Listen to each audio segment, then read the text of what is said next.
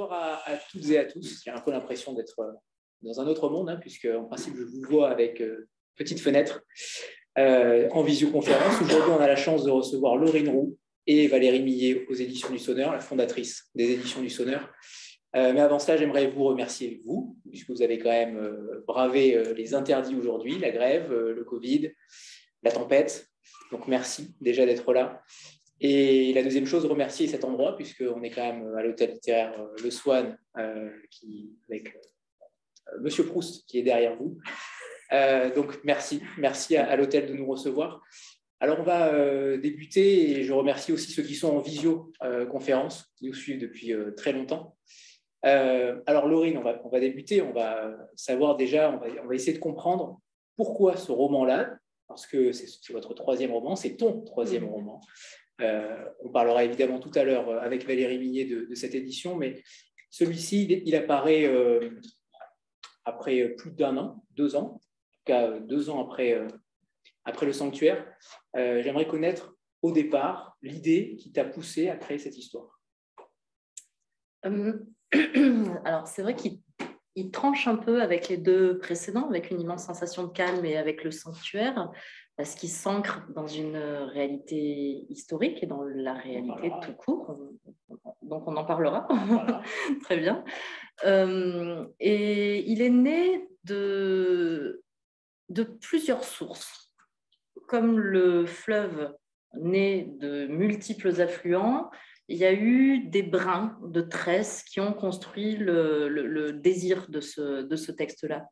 Mais le, le, premier, le premier affluent, donc, euh, c'était, euh, mais c'est tout bête, et ça peut paraître un peu, euh, un peu idiot, mais je regardais une émission de télé avec Gérard Depardieu qui à pleines dents, ça s'appelle. Et Gérard Depardieu, dans À pleine dents, il parcourt l'Europe, il présente des spécialités culinaires, des producteurs, des restaurateurs, avec son ami Laurent Audio. Et c'est assez turbulent, un peu foutraque, assez bizarre comme émission de, de, télé, je confesse aimer le regarder.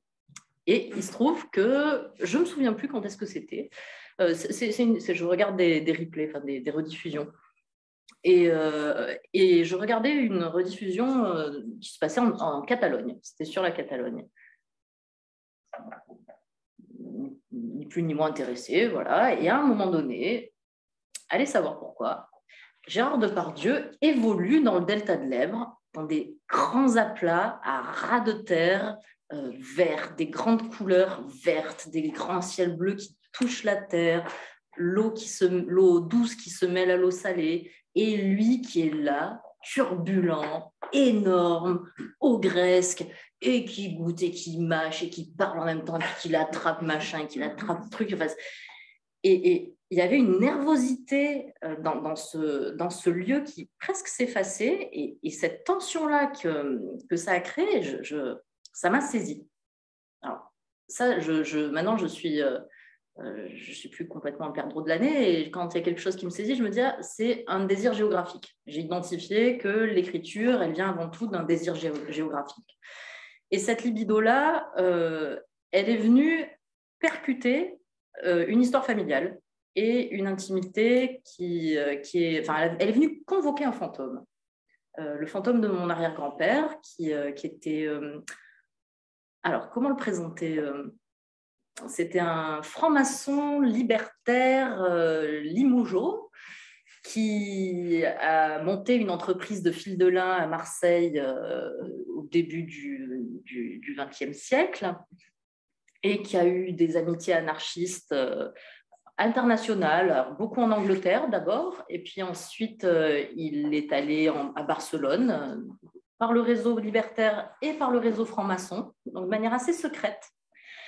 Et quand la, révolte euh, ouvrière et paysanne a commencé à frémir en Espagne, ben, il a commencé, lui, avec ses amis, euh, à rêver. et, il a nourri beaucoup de, relations entre Bilbao, Barcelone et Marseille dans l'espoir de euh, créer peut-être un mouvement beaucoup plus européen. Enfin, il, avait, il nourrissait, ça on le sait dans notre famille, qui nourrissait un rêve international, de soulèvement international libertaire et anticapitaliste. ce qui peut paraître contradictoire pour un patron, mais on l'appelait à Marseille le patron libertaire. Je pourrais vous en dire quelques mots et expliquer pourquoi. Hum, et, nous, enfin, dans ma famille, on a toujours, on a été abreuvé de l'histoire de, cet homme qu'on n'a jamais connu. Il est mort en 48-49. Euh, il faudrait que je vérifie quand même pour, pour être exact. Euh, mais ça dit quelque chose aussi de mon rapport avec cet homme-là. C'est un rapport assez fictionnel. Je l'ai connu par les mots des autres. Je l'ai connu par les mots de ma grand-mère, de ma tante, de mon père. Et ce sont des mots, c'est par les mots qu'il est arrivé à moi, presque patiné de légende.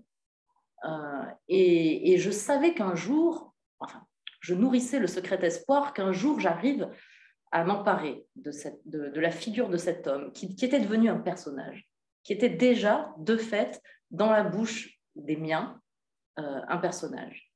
Mais je me sentais vraiment pas à la hauteur. Et je me suis jamais sentie vraiment à la hauteur de, m'affronter à, lui et de lui rendre tout ce qu'il avait pu donner. Euh, euh, entre parenthèses, il, a nourri de nombreuses correspondances avec Marianne Fry et avec un résistant qui s'appelait Daniel Bénédite du mouvement Combat à Marseille. Et dans la correspondance avec Daniel Bénédite euh, et Marianne Fry, je ne sais plus dans quelle lettre exactement, il est dit un unsung hero. Et il y avait cette lacune pour moi de. Il n'avait pas été chanté. Et je nourrissais ce secret espoir de pouvoir un jour lui, lui rendre grâce au sens, euh, au sens premier euh, du terme.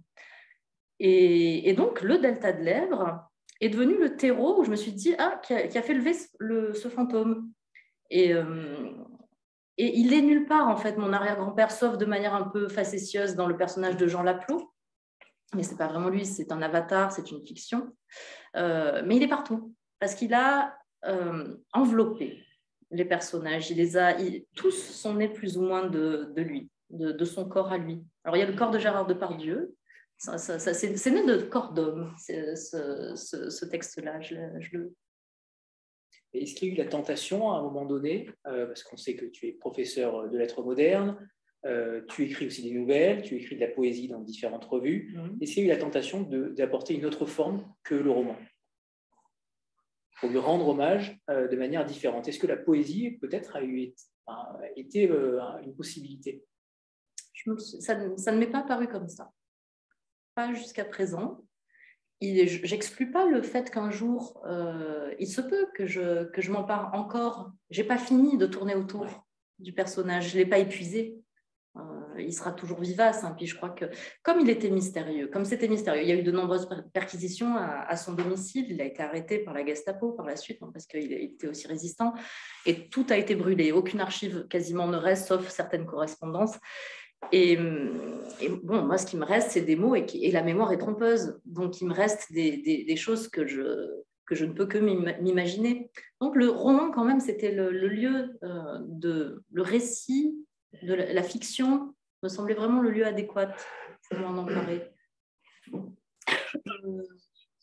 Qu'ensuite, sa personne innerve toute la mienne, ma, colonne vertébrale politique, c'est autre chose. Et que ma personne politique innerve mes textes, voilà. Donc, euh, bien sûr qu'il est tissé, mais comme plein de gens que j'aime et qui sont importants pour moi, qui tissent le texte. Texte et tissé, c'est la même étymologie. J'aime beaucoup faire résonner ces deux mots. Et Valérie, justement, on ne on l'a pas dit encore, mais le texte a été publié euh, avec l'égide de, Marc Villemain. Mhm. Euh, comment vous travaillez ensemble à trois? Euh, Vous êtes tous les deux remerciés à la fin. Mhm. Donc, j'imagine que c'est une fierté d'être édité au Sonneur. mais comment vous travaillez ensemble à trois? C'est plutôt rare d'avoir un trio. Un trio. Un trio. Un trio. comment vous travaillez ensemble tous les trois? Alors, de façon très fluide. Euh, avec chacun d'entre nous, je parle de, Marc et moi, avons accès à une étape différente du texte. Euh, Marc reçoit le manuscrit euh, initial et fait un travail avec un premier travail avec Laurine. et moi, je viens en deuxième temps, en fait, en deuxième temps, et puis à la toute fin, lors des derniers ajustements euh, qui sont de l'ordre de la, de la dentelle. Euh, on passe, là, on a passé de nombreuses heures avec euh, Laurine au téléphone Et je tiens à remercier ces filles à nouveau, qui ont été d'une grande patience, parce qu'on a passé de longues soirées. Elles sont jeunes, hein, elles ont 5 ans et, et 10 ans.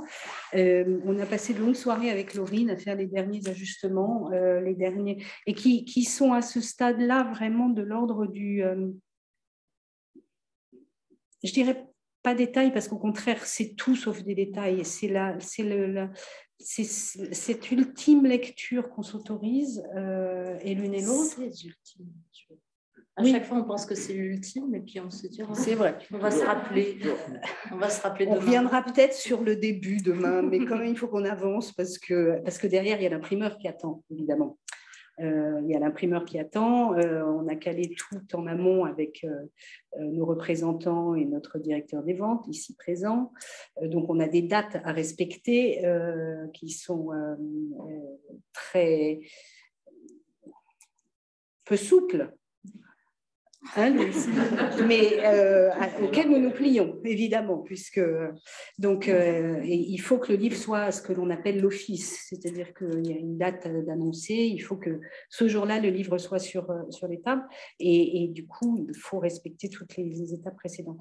Donc euh, et là, je dois dire que sur, en fait, on a beaucoup travaillé de la même façon, je trouve. En fait, tu me diras si tu es d'accord ou pas, euh, sur cette ultime euh, euh, relecture, sur ces ultimes relectures, sur le sanctuaire et sur l'autre moitié du monde. le sanctuaire, c'était pendant le confinement, le numéro un, enfin le grand, le gros, le, truc qui nous est arrivé à tous. Et je me souviens de. Alors, c'était plus simple, on pouvait faire ça la journée euh, puisqu'il euh, n'y avait pas d'école, euh, c'était un peu plus simple pour Laurine d'organiser tout ça. Là, c'était le soir, forcément, une fois que les filles avaient dîné et que. Et c'est. En fait, il y a, voilà, il y a, il y a le manuscrit initial envoyé par Laurine, et puis ensuite, il y a, il y a une petite. Deuxième édition. Oui, non, mais c'est de la maturation, en fait, je dirais. C'est de la, la tout est là. Hein. Enfin, tout ce dont je vous parle, ce sont vraiment des, euh, euh, points sur lesquels nous, on, intervient avec Marc en disant attention, tu as vécu avec tes personnages pendant un certain temps, nous sommes les premiers lecteurs, ce qui nous réjouit, mais là, il y a peut-être une incohérence, là, il y a peut-être une redondance, là, il y a peut-être quelque chose justement qui manque. Euh, où on ne comprend pas l'évolution du personnage. Donc c'est vraiment, euh, oui, c'est de la dentelle, mais ce sont ces, euh, c'est de la dentelle qui se fait par couches successives et qui nécessite des lectures, relectures, re-relectures pour s'assurer que on est allé à partir du manuscrit de Laurine ensemble, évidemment, jusqu'au bout de ce qui nous semblait important à, à préciser ou à ajuster ou à transformer légèrement. Mais tout ça est, tout ça est, très à la main. Enfin, ce que je, ce que je, quand, je dis pas, quand je dis à la main, c'est que tout, encore une fois, je répète, tout est là. C'est ça. non, il y a beaucoup de coupes. Et puis, vous, vous me, vous me forcez à réfléchir aussi à la justesse des mots. Vous interrogez quand même beaucoup aussi le, le, choix des mots. Et on passe du temps, on passe beaucoup de temps au choix des mots, au choix de la ponctuation. Oui, la ponctuation, euh, beaucoup. Les respirations. Et ça, euh, le, travail euh, avec vous, il se fait aussi, c'est un travail presque oral. Et, et c'est pour ça qu'on le fait aussi au, au téléphone, parce qu'il y a des choses qui sonnent sonneurs. Et ça, je suis très très fière de pouvoir le dire à chaque fois. Hum, mais euh, j'ai l'impression que vous maculez euh, à la nécessité de la phrase, du texte, du paragraphe, de la structure, enfin que c'est différent tamis. Que, et, moi, j'apprécie particulièrement d'avoir deux, c'est presque des arcs de travail qui, sont différents parce qu'ils ne me poussent pas dans mes retranchements de la même manière, aussi bien Marc que, mm. que Valérie. Euh, ils n'interviennent pas de la même Je saurais très. Ça serait compliqué pour moi d'expliquer euh, exactement où se situe votre. Euh, c'est très complémentaire au final. C'est excessivement complémentaire. Ah, c'est excessivement complémentaire. Et, et moi, c'est une, une, chance inouïe de pouvoir avoir deux éditeurs Euh, parfois, c'est problématique. Là, pour le coup, non. Ah. Non, là, il n'y a pas de. Non, parce que, en fait, avec Marc, on travaille d'une façon particulière. Il, euh, il, il euh, reçoit des manuscrits, il les lit, il fait un tri, et puis il, nous les propose, il nous en propose certains. pas tous, pas tout ce qu'il reçoit, bien entendu.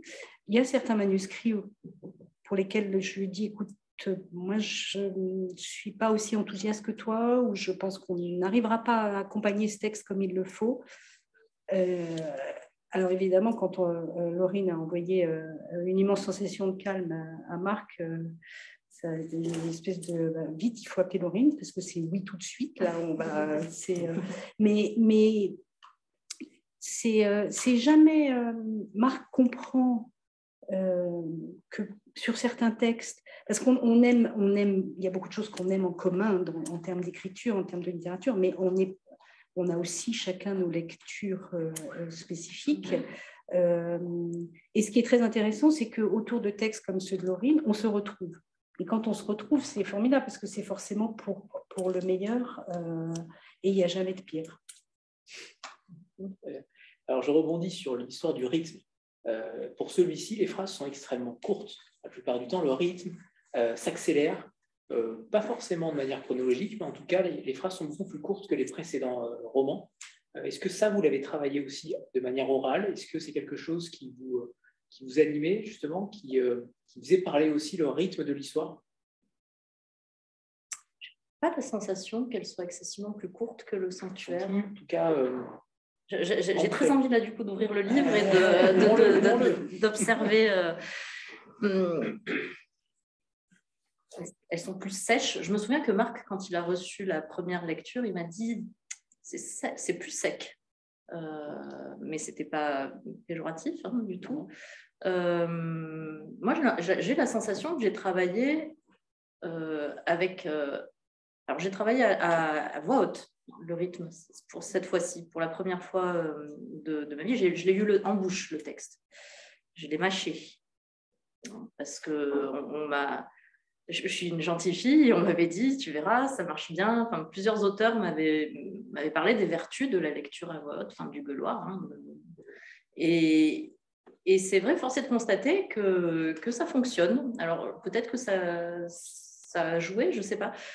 Mais moi, j'ai en tête dans, ce, dans le roman des, des, phrases qui sont longues. Il y a des, il y a des passages qui. J'ai plus travaillé la rupture, je dirais, de, de, de, rythme avec des, élans, des phrases beaucoup plus longues, presque épiques, des, périodes, ce qu'on appelle en, rhétorique des périodes, et puis des, sections qui sont beaucoup plus saccadées, qui sont plus sèches, mais aussi parce qu'il y avait des...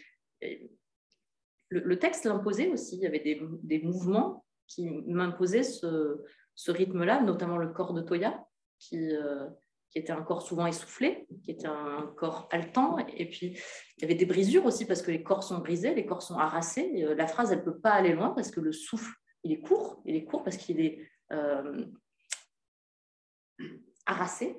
Euh, et, voilà, peut-être que. il y a le collectif aussi. Et, le collectif impose ça aussi, parce que sinon le collectif se dilue s'il n'est pas ramassé par la phrase. Et ouais, et ça me fait penser que je, crois que c'est pas que les phrases sont plus courtes, mais elles, les, je vais rentrer dans des choses très techniques, mais les propositions, on, va aller dans les mots un peu, mais j'ai joué de ce qu'on appelle la parataxe. Sortez vos cahiers de texte en interro surprise. C'est mon Dieu, c'est horrible ce que je fais. Mais non, mais parce que c'est comme ça. Je... de français en plus dans la salle. J'ai juxtaposé des, propositions qui s'enchaînaient qui accolées par des virgules, et chacune aurait pu faire une phrase j'aurais pu mettre un point. Le choix a été de mettre une virgule à la place du point. Et il y avait un bout de phrase euh, de Toya, un autre était une phrase de la mère qui, venait et qui pouvait être en écho avec ce qu'elle avait dans l'oreille, une autre pouvait être un bout de chanson, et j'avais envie, euh, et, là pour moi, là, le rythme n'est pas, pas sec, on entend le collectif, mais dans le cours, dans le condensé. Je voulais que le collectif soit, soit, soit dur, parce que justement, il y avait cette idée de que le collectif il rentrait dans l'art. Enfin, c'était, c'était ça le sujet. c'était de... Et sinon, il se serait dilué, à mon sens. Ah, mais je suis, oui, oui, tout à fait. Or là, il, est, il, tient, il tient tout le roman, ce, ce collectif. Stéphanie Oui, alors il y a une question euh, de Anne pour Laurine. Euh, donc je vous la lis. Est-ce que le choix du nom de Vasquez Montalban pour la famille de Toya est une référence au célèbre auteur de polar catalan, Manuel Vasquez Montalban, père du non moins célèbre Pepe Carvalho, euh, ou bien est-ce un hasard total? Un peu... Pas tout à fait. Soyons honnêtes, c'est une petite facétie potache. Euh, oui, je voulais glisser. Il y, avait, il y a Pépé dans le, il y a le jardinier, puis il y a voilà, Vasquez Montalban, puis il y a les festins de Vasquez Montalban. Ouais, c'était, c'était une manière de, là aussi, de tisser dans le texte, dans le corps du texte, un petit clin d'œil. Oui, bien sûr. Euh, on va revenir sur les points communs euh, des trois romans, parce qu'à mon sens, les trois romans font euh, corpus. L'œuvre commence, l'œuvre de Laurine Roux commence à, prendre corps. et il y a un point commun, évidemment, c'est ce personnage principal de Toya. dans les trois, il y a une jeune fille. Je viens d'apprendre donc que vous aviez, que tu as deux filles de 5 et 10 ans. Et, j'imagine qu'il y a aussi, peut-être pas une part de toi dans ces personnages-là, peut-être, mais en tout cas, il y a sûrement aussi un petit peu de tes filles. Ce sont des chimères. Ce sont des chimères qui sont des personnages. C'est quand même quelque chose de particulier. Je suis peut-être pas la mieux placée pour en parler parce qu'on y met des choses de manière tout à fait inconsciente. Euh, parfois, après coup, euh, je me dis, mais bien sûr, c'est évident, il y a ça dedans. Ou alors des lecteurs me, me, pointent, ou enfin, les gens que je connais, mes amis, mon compagnon, mais, enfin, c'est une évidence. Et ça, je ne le, je le vois pas. Et j'y réfléchis pas. Quand, je les, quand ils m'apparaissent, ils me sont offerts. Les personnages, vraiment, ça peut paraître un peu ésotérique de dire ça comme ça, mais je les vraiment, je les reçois comme, euh, comme alors là, je vais, là, ça, je vais utiliser un vocabulaire religieux comme une grâce. Mais, mais oui, je, et, et, je dois leur faire honneur. Alors après, je, je fais comme je peux avec les outils que j'ai. Et une grande responsabilité? Mais si, je me sens très responsable de mes personnages. Mais si, non, c'est une grande responsabilité d'être juste par rapport à l'histoire, de ne de, de pas être, euh, de pas tirer les fils. J'ai horreur de, du côté euh, de, de l'auteur qui est, qui, est, qui est, au sens étymologique du terme, l'autorité de son texte. Et, et, tirer les fils comme un marionnettiste, ça, ça me, ça me hérisse même. C'est une posture qui me dérange. Oui, je, reviens juste sur ça. Euh, on en parlera après. Isabelle. Donc, du coup, euh, est-ce que les personnages ils évoluent au fur et à mesure du, roman, euh, justement parce qu'ils prennent corps eux-mêmes, un peu entre guillemets, indépendamment de, votre Est-ce que je me permets des bifurcations mm. par rapport à ce, que, ce qui a poussé? Oui, de temps en temps. pas tant que ça, je me rends compte. Euh, alors pour une raison très simple, c'est que je pense que le texte a mûri et maturé longtemps et les personnages sont déjà bien enracinés dans ma chair euh, quand je commence à écrire. Il y a tout un processus souterrain en amont euh, qui, qui, qui, a installé les choses en moi, dans mon esprit. J'ai songé, j'ai tourné autour, je les ai nourris, enfin, je les ai fait grandir. Et, j'ai la fin en général, j'ai une idée de, direction et les personnages sont quand même déjà là. en revanche, il y a des personnages qui arrivent et qui sont amenés par le récit. Le texte engendre ses propres, créatures. Et, ça, quand ça arrive, euh, je, suis heureuse quand ça arrive parce que ça veut dire que c'est pas moi qui, enfin, là encore c'est très étrange de dire ça comme ça, mais c'est pas moi qui, le, qui, qui le crée c'est le texte, que j'écoute le texte, que j'écris le texte comme si je le, lisais. Et, ce sentiment de dépossession de l'écriture, il est très important pour moi, cet abandon, et de me dire que je suis traversée par une voix qui, qui me dépasse. Et quelquefois, euh, rares sont ces fois-là, mais il m'arrive vraiment d'être dans des un, état presque de, d'être hors de moi quand j'écris. Euh, mais j'écris souvent à partir de ma colère, hors de moi, mais hors de moi, là, c'est d'être traversé par des voix qui sont nombreuses, plurielles, anciennes, euh, et, dont et dont je suis en charge. Et euh, ça, il y a guerre, et c'est pour ça que je parlais tout à l'heure du vocabulaire religieux. C'est bête, mais j'ai guère trouvé que le vocabulaire chamanique ou religieux pour parler de ces états de transport. Et quand j'en sors, c'est, ils sont, je pourrais peut-être les, compter sur, euh, sur les doigts de, de mes mains, euh, ces, moments-là. Mais je m'en souviens, je m'en souviens de chacun et du, du plaisir inouï que ça a été euh, d'écrire dans ces états-là. Et souvent, c'est la fin des textes que j'écris d'une traite euh, ou des passages particulièrement importants que je mets très longtemps, qui me font peur. Et, pendant longtemps, je recule, je freine. Et, quand ça arrive, ça arrive à des moments complètement étranges. Et, quand ça arrive, je le sais, il m'arrive d'en rater. Et, souvent, je me dis, ah, c'est vraiment con parce que là, c'était là. Euh, mais quand ça arrive, c'est vraiment comme une lente poussée d'herbe, la drue qui pousse le sol et il faut, il faut y aller. Quoi. et, ça, c'est peut-être pour ça que j'écris, pour ces moments-là. C'est rarement là. Le reste, c'est de la transpiration. Et sur l'autre moitié du monde, est-ce qu'il y a eu euh, cet instant-là? C'était aussi sur la fin? Ah, Il y en a eu plusieurs. Là. Il y a eu les sèches.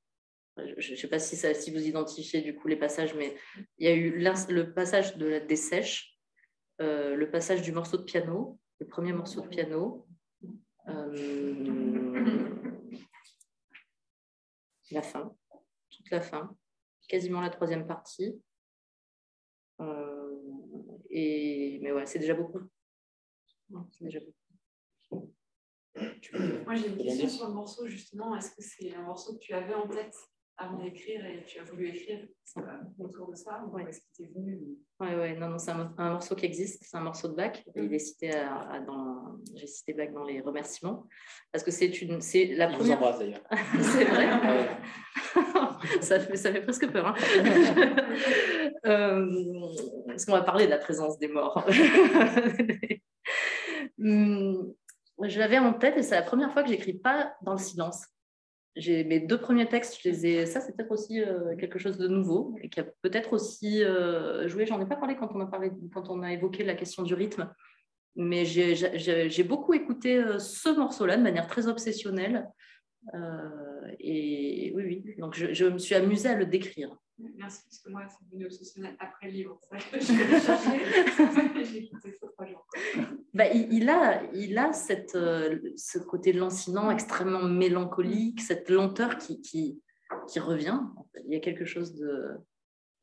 Et, et ce, ce rythme-là, je, je, je l'avais en tête. Donc, je me suis adossée à ce morceau-là pour écrire. Ah ouais. Alors, on revient sur cette, euh, cette nouvelle trame historique parce que pour le coup, c'est une nouveauté. Euh, est-ce que ça t'a euh, inquiété mm. de traiter le côté historique dans un roman? C'est n'est pas toujours évident, notamment lorsqu'on n'est pas historien, notamment quand on n'a pas forcément accès aux sources.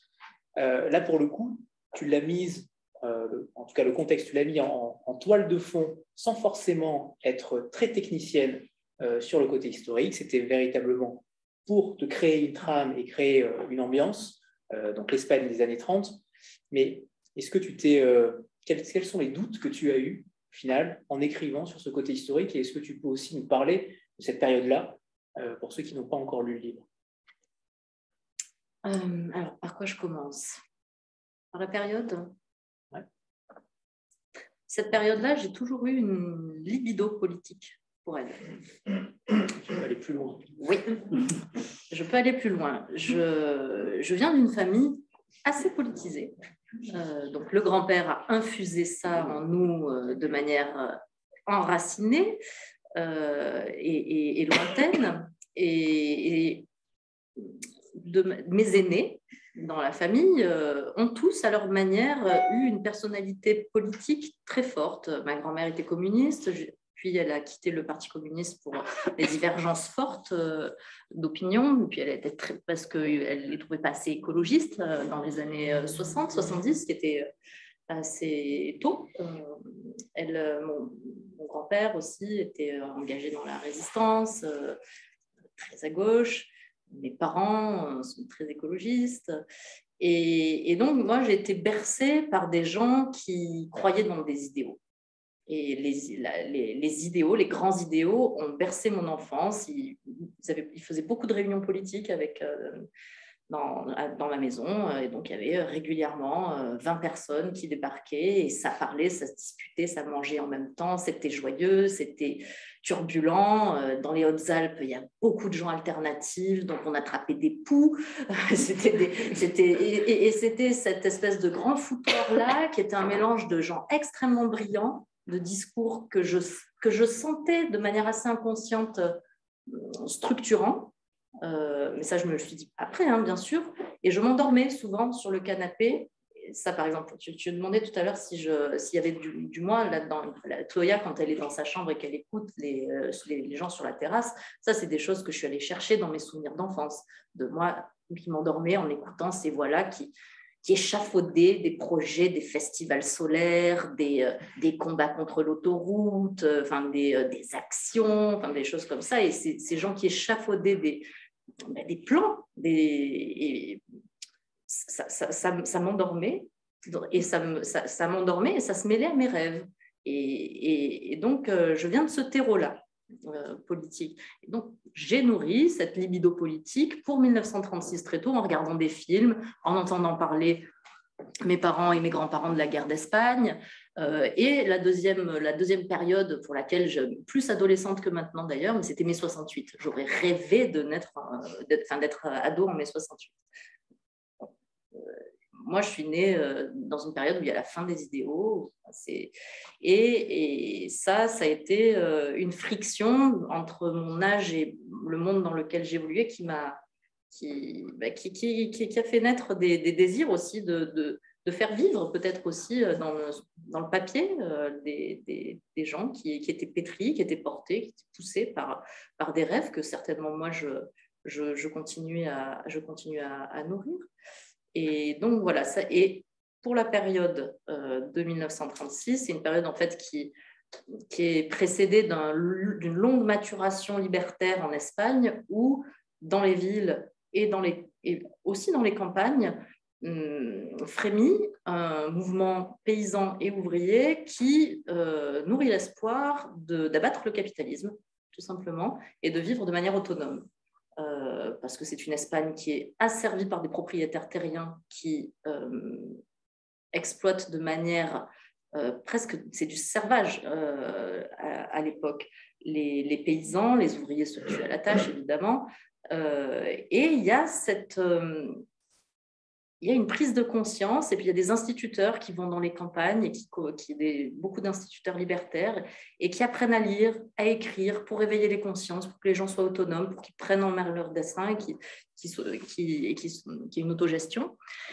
Et très, très bien dans le livre, à un moment donné, ils prennent conscience de leur poids, de leur poids de, du travail, du travail qui est euh, reconnu. Leur force. Leur force de la travail. force de travail. Mais ça, ça, ça se passe à plein d'endroits en, Europe, dans le monde, à cette époque-là, mais il se trouve que dans les années 36, euh, le, contexte a fait que la révolution a été possible. Euh, il, y a eu, ils ont, il y a eu ce qu'on appelle le bref été de l'anarchie, où les paysans et les ouvriers euh, ont arrêté de travailler pour, les, euh, pour leurs patrons, pour, le, pour les propriétaires terriens, et se sont constitués en collectivité autogérée et il y a eu des expériences euh, assez folles euh, où ils ont inventé sur le tas euh, comment on pouvait essayer de fonctionner de manière en essayant de ne pas écraser l'autre, ce qui était, ce qui était très beau, que je trouve particulièrement beau, que je retrouve un peu dans les ZAD d'ailleurs. C'est un topos que j'aime. Je pense qu'un jour j'aurais envie de m'emparer de ça d'un point de vue littéraire. Et, donc voilà, ça c'est pour la période euh, historique et j'ai perdu le troisième pan de ta question. Oui, il n'y en avait que deux. C'est vrai? Oui, que ça. Les sources, euh, comment tu t'es nourri de... Oui, les sources, c'est une question. Oui, mais, oui, mais ça, non, mais pas ça c'est important, oui, les écueils du roman historique, pourquoi Oui, c'est ça. Et, et donc, un peu sachant tout ça, mais de manière... Euh, pas, pas, spécialiste, j'avais juste vu des films, lu des, des choses quand même, hein, euh, et voulant m'emparer de cette période-là, après euh, Gérard Depardieu, mon arrière-grand-père, euh, je, me suis dit, bah, il faut que tu te documentes. Donc, j'ai appelé Jacques Beaujard de la librairie Quilombo, à qui j'ai commandé, qui est une librairie libertaire à, Paris, que, que j'aime bien, citer parce qu'il ils, ont un, fond de, littérature d'essai assez, assez. Et j'ai, donc je, lui ai acheté à peu près tout ce qui se fait sur le sujet, tout ce qui s'est écrit sur le sujet, et notamment une somme d'un type qui s'appelle Burnett Bolton et qui a écrit Guerre d'Espagne, Révolution contre Révolution, 1936-1939 ça fait, euh, je ne sais pas, je ne veux pas dire 1500 pages, mais un truc comme ça, c'est comme du papier pliade, c'est fin comme un papier à cigarette, c'est écrit tout petit, il y a des, un appareil de notes hallucinant, enfin, c'est... et je me le suis farci. Donc, je, je m'en suis emparée en me disant, tu le lis, tu t'en... Tu t'en tu, tu, ne, mais pas de, tu t'en imprègnes, pas, pas comme une historienne, tu vois ce qui va rester et tu l'oublies exactement. Et tu l'oublies. Et, et je me suis vraiment euh, adossée à ça, mais j'ai vu ce qu'il en restait. Et ça, ça m'a permis la structure chronologique du roman. Euh, bon, il a fallu revenir ensuite sur la structure chronologique pour que l'histoire avec un grand H se superpose euh, au destin pluriel des uns et des autres et qu'il n'y ait pas d'invraisemblance et d'incohérence. Ça, ça a été un travail d'ajustement des dates par rapport aux des personnages, etc. Euh, et, donc voilà. Mais c'est vrai que m'affronter. j'avais très peur, j'avais très peur, mais j'ai toujours très peur quand je commence un texte. Euh, et là, j'avais très peur de, de la. Non, j'avais. C'est pas vrai, j'avais pas très peur, j'avais plus très peur. j'ai toujours eu très peur de la vraisemblance. Et c'est pour ça que j'ai écrit, mes deux premiers textes euh, dans des ailleurs et des non-lieux des non et des non-temps. C'est ça. Parce que, ça, parce que ça me permettait, j'ai l'impression de me protéger de la vraisemblance et de l'inflation du réel. Euh, certainement, force m'est de constater que j'ai dû prendre une forme de confiance dans la fiction pour pouvoir, pour me dire que je peux me couler dans, ce réel-là et me servir de tous les outils que, que j'ai à ma, portée, le conte, la fiction, euh, la métaphore, euh, la poésie, ben, pour dire quelque chose de ce réel sans le trahir. Parce que j'avais très très peur de trahir le réel et de devoir tout dire si, si je m'en emparais. J'avais déjà une petite euh, expérience d'une saga que j'avais placée dans un siècle. On n'en dira pas trop, mais on, venir, on, bosse, dessus. Euh, mais j'avais eu dans cette, dans cette saga-là besoin de l'artifice, du merveilleux, du fantastique encore pour pouvoir, euh, pour pouvoir m'y couler dans ce siècle-là. Et là, il y a eu un moment donné avec le personnage de Maria où j'ai senti le vent tourner, je me suis dit, oh là là, tu vas vers la sorcière. Et là, là j'ai tenu ma bride euh, à court pour, euh, pour, me dire euh, non, non, là, là, tu deviens marionnettiste si tu fais ça. Là, tu vas vers des choses et puis tu vas un petit peu vers du procédé, des choses, enfin, tu t'installes dans tes petits chaussons. Et, et, et, donc, je, là, je me suis dit ben non, reste dans, reste dans l'histoire, reste, dans le, reste dans le roman qui. avec de la patine, pourquoi pas de conte, mais n'y va pas à fond. C'est ça. Sans le compte en, filigrane, mais on est. On se refait pas. Stéphanie. Oui, il y a une question de Gwenaël. Euh, pourquoi le choix des trois parties, comme dans la tragédie euh, classique peut-être, et de la rupture chronologique pour structurer le roman? Trois parties plus introduction et conclusion, parce que les deux, euh, les deux sont aussi essentiels pour la compréhension du texte. Ça fait cinq. Oui. Ça fait. Ça, c'est classique. Hein je, en... Ça fait pas beaucoup de temps que je parle de ce texte. Donc, je le découvre. Je le découvre en même temps que vous aussi. Les, trois sont numérotés, les deux autres non. L'introduction et la conclusion ne sont pas numérotées. Ils sont hors du temps. Oui, mais n'empêche qu'ils sont là. Bien sûr qu'ils sont là. Ils rythment. C'est des mouvements euh, du texte. Et on les relit. En tout cas, j'ai relu le premier paragraphe après la fin euh, du livre. Et on a un éclairage euh, supplémentaire, en tout cas, c'est intéressant. Ah, c'est fait exprès. Mais euh, en, donc en, en, parlant et en le lisant, le texte, puisqu'on me demande de lire des passages, euh, je me rends compte qu'il a une forme de théâtralité et que le discours direct euh, est très présent, plus prégnant que dans, les, que dans les autres, et que même dans le déplacement des personnages, il y a quelque chose de théâtral. Donc, ce 5-là, ce, mouvement en cinq et cinq actes, c'est oui, il y a la tragédie derrière. Je, je, crois, enfin, je, me le suis formulé au cours de l'écriture, pour tout dire. Je me suis dit, tiens, tu es quand même pétri de, de, tes, études universitaires, là, tu... Mais voilà, je ne suis pas allée contre. Je suis pas allée contre. Quant à la rupture temporelle... Il y a beaucoup d'ellipses. Parce qu'il faut que le, lecteur bosse un peu quand même. Voilà, alors on va, on va y venir justement sur ce pouvoir de suggestion. Là, tu es euh, une maître euh, dans, dans, dans, le pouvoir de suggestion. À chaque fois, tous tes textes, euh, le lecteur ne mâche rien. tu ne mâches rien au, lecteur. À chaque fois, le lecteur doit chercher. c'est un jeu de pistes. tu ne le fais pas forcément consciemment, peut-être. Voilà, si, alors, tu fais consciemment. voilà. Mais, mais justement, on, a cette tendance à voir chez toi ce côté facétieux euh, tu, veux faire travailler le lecteur, ce qui n'est pas toujours le cas beaucoup, chez beaucoup d'auteurs. Là, pour le coup, la suggestion, c'est quelque chose qui te caractérise parfaitement. Mais je veux bien l'endosser, le mot de suggestion, dans la structure et dans la phrase. Dans le travail de la phrase, je travaille la phrase, euh, et ça, ça vient de Valérie Edmar. C'est quelque chose qu'ils m'ont appris quand je leur ai envoyé le manuscrit d'une immense sensation de calme. Euh, c'était un premier manuscrit, je l'avais écrit, j'avais 30 ans et j'étais professeur et je le suis toujours, et, j'avais envie d'être publiée, donc je voulais montrer que j'écrivais bien, mm. et donc je voulais tout dire, et je prenais le lecteur par la main et je lui disais, regarde comme cette histoire d'amour est incandescente, et le mot incandescent, j'ai fait une recherche dans le manuscrit, il devait apparaître 20 fois, ce qui est beaucoup trop, il ne devait jamais apparaître, et, et, une fois de temps en temps, voilà, on peut se permettre une fois.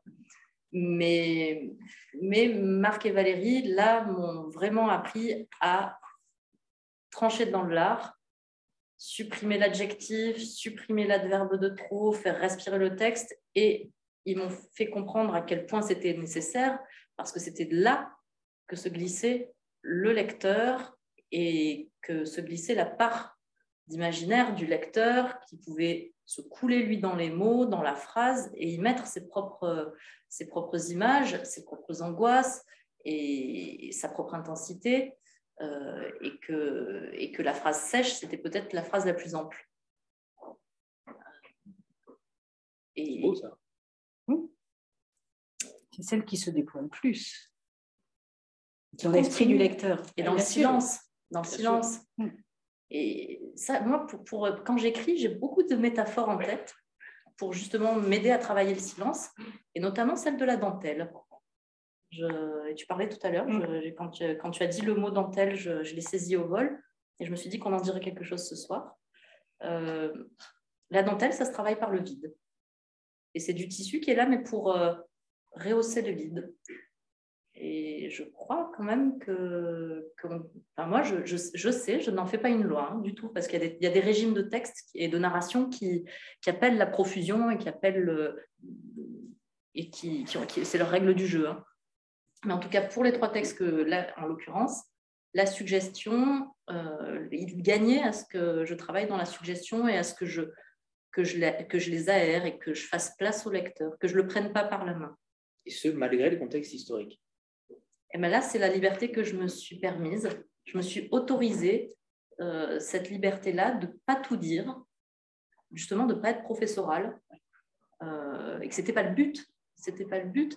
Et en cours de route, je me suis dit, mais ça pourrait. Je, me suis, je me suis, j'ai cristallisé des choses sur 1936 en, en Espagne. Ça, ça m'appartient, c'est à moi. Mais ça pourrait être une jacquerie qui se situe à n'importe quel endroit. Et ensuite, euh, en en discutant avec ma tante, qui est, euh, très érudite.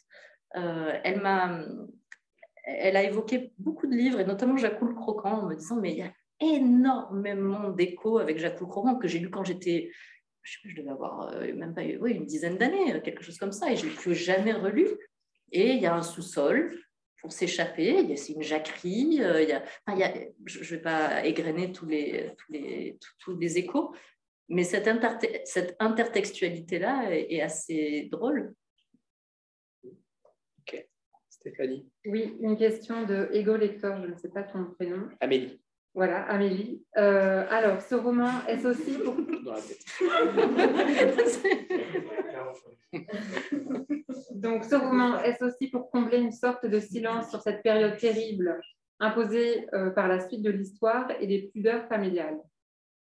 Ah, est-ce que non Alors, c'est pas pour ça que je sois touchée par le silence qui occulte cette période-là et notamment en Espagne euh, et qui continue hein, le, secret et puis les, ces, ces- fausses communes qui continuent à exister et, et qu'on explore maintenant pour euh, identifier les ossements. Enfin, il y a un documentaire très beau qui s'appelle Le silence des autres justement. euh, que, qui pour le coup, qui a donné naissance à l'image euh, à l'image des œillets. Les œillets du roman, ils viennent de ce documentaire. Dans ce documentaire, ça commence par une vieille dame qui est en déambulateur et qui avance sous un soleil de plomb euh, en Espagne sur une route, qui, un ruban comme ça, qui vibre à la chaleur. Et elle, elle a un visage travaillé, elle n'a plus de dents, elle, elle- elle a des poils sur son visage et on sent que le- la vie l'a cassée. Euh, et, et chaque, je ne sais plus quelle est la fréquence, si c'est chaque semaine ou chaque mois, enfin, peu importe, ça- mais en tout cas, régulièrement, cette dame-là, elle va poser des fleurs sur une glissière de sécurité. Parce que c'est là que sa mère a été enterrée, parce qu'elle a été abattue, alors qu'elle n'était pas vraiment euh, républicaine plus que ça. Mais toujours est-il qu'elle a été traînée par les euh, phalangistes euh, dans tout le village, abattue sur place, et, la, sa fille, jusqu'à la fin de sa vie, cherche à restaurer le corps de sa mère qui est sous le goudron maintenant, parce qu'une route a été coulée sous le... Donc ça, vraiment, ça, je le dois à, ce documentaire euh, qui m'a marqué de manière profonde. Derrière chaque bouquet, au bord de la route. L'anaphore qui commence le livre, justement. Ce motif-là, il a... et c'est vrai, je j'en ai pas parlé cette semaine de ce documentaire-là, mais il m'a profondément marqué. Et c'était le silence. Encore, il y a des gens qui œuvrent dans des associations, il y a des procès qui sont ouverts en Argentine, parce qu'on ne peut pas les ouvrir en Espagne, parce qu'il y a une loi en 75 d'amnistie collective qui a fait que euh, bah, c'était pour amnistier, c'était les pavés de bonnes intentions. hein. On voulait amnistier les, amnistier les, les, les prisonniers politiques euh, républicains, et, sauf que ce qui a été voté, c'était une amnistie générale, et, euh, et donc euh, aussi les, les franquistes. C'est le dernier film d'Al- d'Almodovar, d'ailleurs, Oui, qui, tout à fait. qui en parle aussi. Ouais. C'est cette analogie qui n'est pas très bien fait, mais en tout cas, euh, en tout cas, il en parle. Stéphanie. Oui, euh, une question de Nicole. Enfin, plutôt une remarque. Laurine, tu t'es fait plaisir avec les scènes de cuisine. Eh oui. Ouais. Eh oui. Alors là, en principe, la question a été notée pour juste avant le repas, pour nous mettre en appétit, mais c'est exactement ça. Ça n'arrête pas. Ça, mais oui, mais c'était c'est Gérard Depardieu. Ah oui, là, c'est sûr. Et la vie tout court. Et Eh oui. et ma grand-mère. Et ma grand-mère. Dedans, là, j'y ai déposé ma grand-mère, les odeurs de cuisine, ses gestes et sa, ses bras qui font ça, qui faisaient ça. Et à sa table, on pouvait tous venir, il y avait toujours de quoi manger. Et des tables comme ça, j'en ai connu quelques-unes. Et il y en a une autre, des amis, euh, une amie à moi qui, euh, qui vivait dans une ferme et chez qui j'ai passé beaucoup, beaucoup de temps. Ses parents étaient paysans. Et euh, eux, ils venaient d'Italie. Ils s'étaient installés dans les Hautes-Alpes. Et la table était toujours dressée pour un invité. Et, ça, c'est quelque chose, moi, qui m'a marqué. Et je, là, oui, là aussi, je voulais rendre euh, grâce à ça, ces tablés-là qui m'ont qui m'ont construite, qui m'ont apporté tant de plaisir aussi. Et puis moi, j'aime cuisiner. Je cuisine beaucoup comme j'écris d'ailleurs, euh, de manière un peu au, au flair, enfin, avec des associations euh, sucrées-salées. Et je voulais une écriture. Et ça, dès le début, je me suis dit, tu vas avoir une écriture sucrée-salée. Ça peut paraître là aussi un peu étrange, mais moi, ça me parlait beaucoup. Ça me parlait beaucoup et ça parlait du marais, ça parlait du marécage, ça parlait de la cuisine catalane, qui est une cuisine de terre et de mer, euh, où on cuisine le poisson, les crustacés avec le lapin, euh, avec le poulet, euh, où on cuisine le soleil avec, la, avec la, la, mer. Et, ça, je trouvais que poétiquement, c'était extrêmement stimulant. Et un, ça, c'est un défi que je, je, je, je, voulais, je voulais saliver en, en écrivant. Je, je, voulais trouver les mots et les rythmes et les, et les, qui, qui, qui, incarnent la texture, la matière. Je voulais de la matière. Enfin, j'aime la matière. avec les mots espagnols que tu insères euh, tout au long du, du texte, tu veux une langue originale aussi. Ouais, alors ça, c'est un. On a C'est eu pas simple. Non, c'est pas simple. Et puis alors, c'était compliqué parce qu'il y a eu un grand dilemme. C'était la question du castillan et du catalan. Ça se passe en Catalogne et la langue qui traverse le texte, c'est le castillan.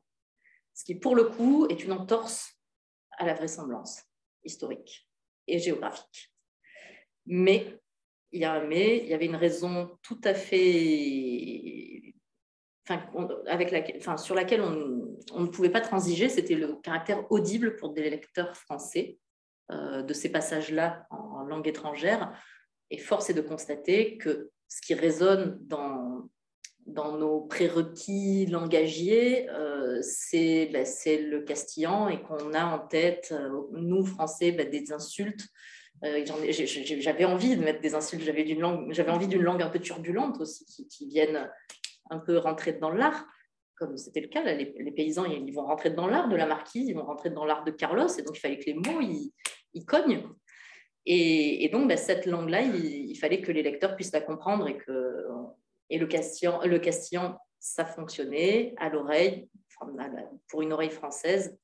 Et, et le catalan, on a essayé. Et, ça, ça aurait nécessité des appels de notes parce que le- effectivement, Parce le, catalan est complexe d'abord euh, pour un, un Français. Donc, euh, donc euh, voilà.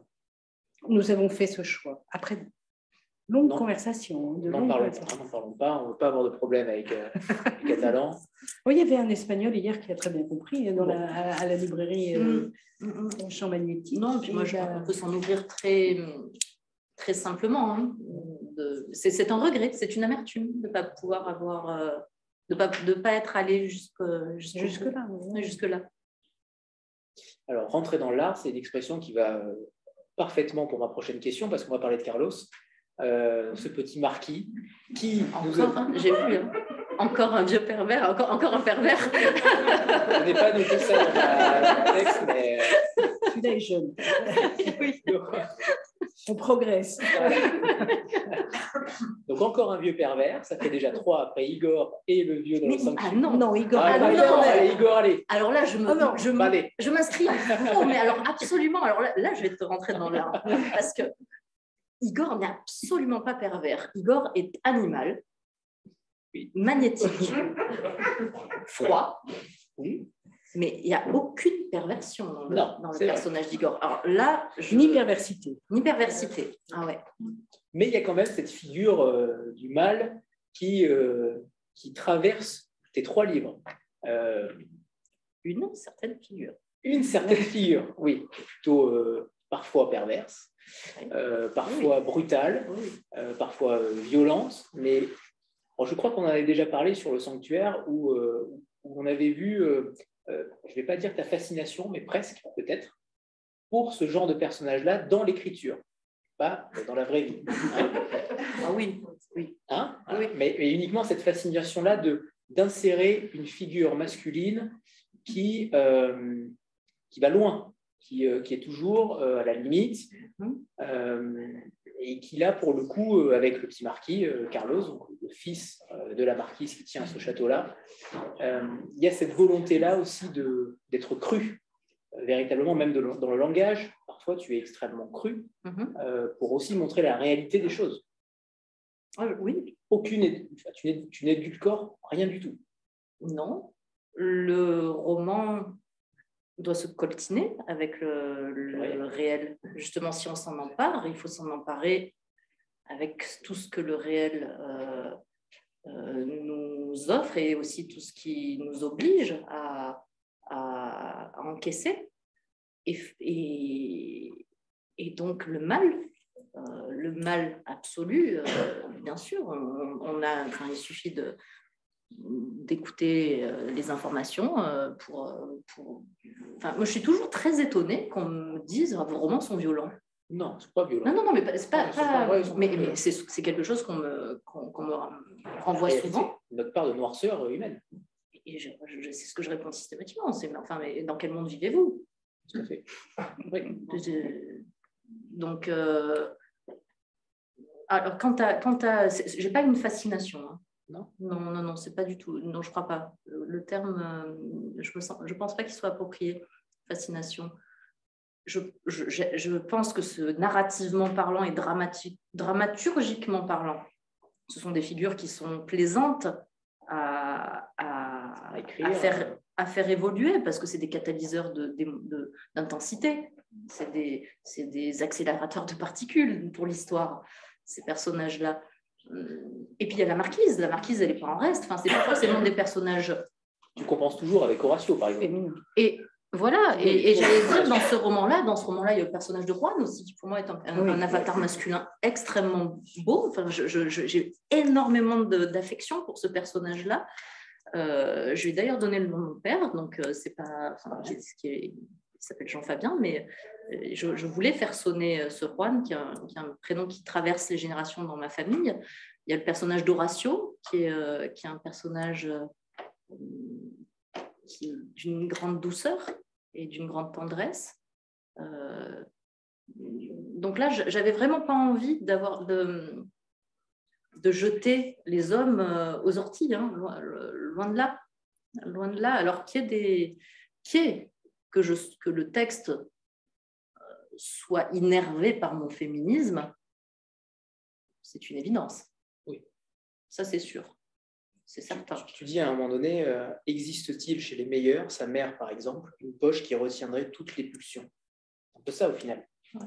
Cette part de noirceur qu'on Oui. garde en chacun, chacun d'entre nous, peut-être à un moment donné. Ouais, ça, c'est quand même le grand mystère. hein. Moi, que j'aime j'aime quand les auteurs s'y frottent, s'y coltinent. J'a- J'adore euh, Roberto Bolaño pour ça, parce qu'il va. il va- Ah, mais c'est- j'a- j'aime ça. Ben, je, Citer Bolagno dans un hôtel Proust, euh, alors là, avec Laurine Roux, Ah. Alors, là, je vais peut-être vous raconter une petite anecdote à ce sujet, parce que je suis assez, je suis pas peu fière d'une chose. Euh, j'ai rencontré un ami de, de, Bolaño. Euh, j'ai eu la chance de rencontrer et de côtoyer euh, Sergio González Rodriguez, qui est un écrivain mexicain qui était ami avec euh, qui malheureusement est mort maintenant, et, qui est un des personnages de 2666. C'est un, des journalistes de 1666. Petite parenthèse, je la fais. Mais parce que ça a été une rencontre quand j'étais jeune, très, hum, très fondatrice, et notamment par rapport à l'écriture. Euh, je, ne nourrissais pas du tout de désir d'écrire à ce moment-là, enfin, ou en tout cas de publier. J'écrivais, mais pour moi. Et cette rencontre-là de cet homme avec qui j'ai fait la fête à Marseille, enfin, qui- avec qui on a, on a, on a arpenté la ville en parlant littérature et qui et, il nous a dit, ah, c'est marrant par rapport à la violence qu'on. C'est bien que je le cite là. Mes on était avec mes copines et moi, euh, et, une amie qui était très amie avec lui et qui travaillait euh, en tant qu'anthropologue à- à- au Mexique et qui le connaissait de là. Et il nous appelait les mujeres barbaras. Oui, oui. Des femmes, euh, femmes dures. Mm. qui- Ok. Est-ce qu'on pourrait parler du poum? Il- Ah, pardon. J'ai- encore C'est une Isabelle. question. Oui, vas-y. Non, mais si on peut, je peux passer après. Euh, une remarque, en fait, qui est à la fois une question, c'est par rapport euh, à l'histoire des bébés volés. Est-ce que c'était une, volonté aussi d'aborder euh, ce sujet? Et je fais une parenthèse parce qu'il y a un, livre qui est super, qui, est, qui est un mais qui s'appelle Malavida, de Marc et qui, aborde vraiment ce sujet, qui a été, pareil, très tardivement, comme les charniers, euh, dont on parlait tout à l'heure, pour ça que je le précise maintenant. Euh, ça a été aussi très tardif. Les premiers procès sont, sont hyper tard. Je ne sais plus, c'est dans les années 80. Enfin, c'est- bien après la mort même de, Franco. Je voulais savoir si c'était euh, une, volonté euh, vraiment euh, de- d'aborder ce sujet-là particulièrement. Et ma deuxième question, c'était par rapport à la couverture. oui, oui, c'était une volonté. Et, et ça, ça, quand j'ai appris l'ampleur euh, des vols de, et des arrachements de nourrissons des, bras, des, des mères républicaines, euh, j'étais effarée. Je, je- je- je m'en suis rendu compte as- assez tardivement, il y a quelques, il y a quelques années. Moi, je ne le savais pas. Euh, et, et, Et ça, c'est quelque chose que je trouve faramineux, qu'un que, que, pays entier, que cette chape de plomb qui continue à, à, peser sur l'Espagne comme ça, c'est. Ouais, je ne pouvais, pas le, je pouvais pas le taire dans, ce texte-là qui, qui, évoquait cette période-là. Ça me, ça me paraissait, euh, là, vraiment, pour le coup, une probité euh, historique. la couverture. Oui, parce que du coup, sur la couverture, il y a des femmes qui, travaillent au, au C'est plutôt une question pour Valérie. Il y, a, des hommes aussi. Oui, il y a des hommes aussi. Euh, Ils ne sont pas pervers, hein Vérifiez. en fait, ça a été. Euh, c'est Sandrine qui est là, qui euh, est en charge des, des couvertures. Et... Exceptionnel, Sandrine. Hein et, en fait, ça a été un, là aussi, ça a été un long processus, euh, cette couverture. Euh, il y a eu plusieurs étapes. Alors, l'idée, à un moment, a été de représenter, tu me diras, Sandrine, si je me trompe, mais euh, une jeune fille. alors, c'était compliqué parce que figer l'image d'une jeune fille qui est euh, l'un des personnages principaux, c'est euh, toujours un, risque de guider euh, le lecteur en librairie vers quelque chose de très identifié. et donc il y a eu comme ça pas mal de recherches dans cette direction-là. Et en fait, il nous est apparu quand même que c'est un roman du collectif, c'est un roman de l'ensemble, c'est un roman de, d'un désir euh, euh, partagé, d'une nécessité partagée, d'un destin partagé. Euh, et quand on a trouvé cette image qui se passe vraiment à l'époque, vraiment dans le lieu, et qui dessine cette espèce de, de, S qui est, oui, qui est comme un fleuve, comme un fleuve humain.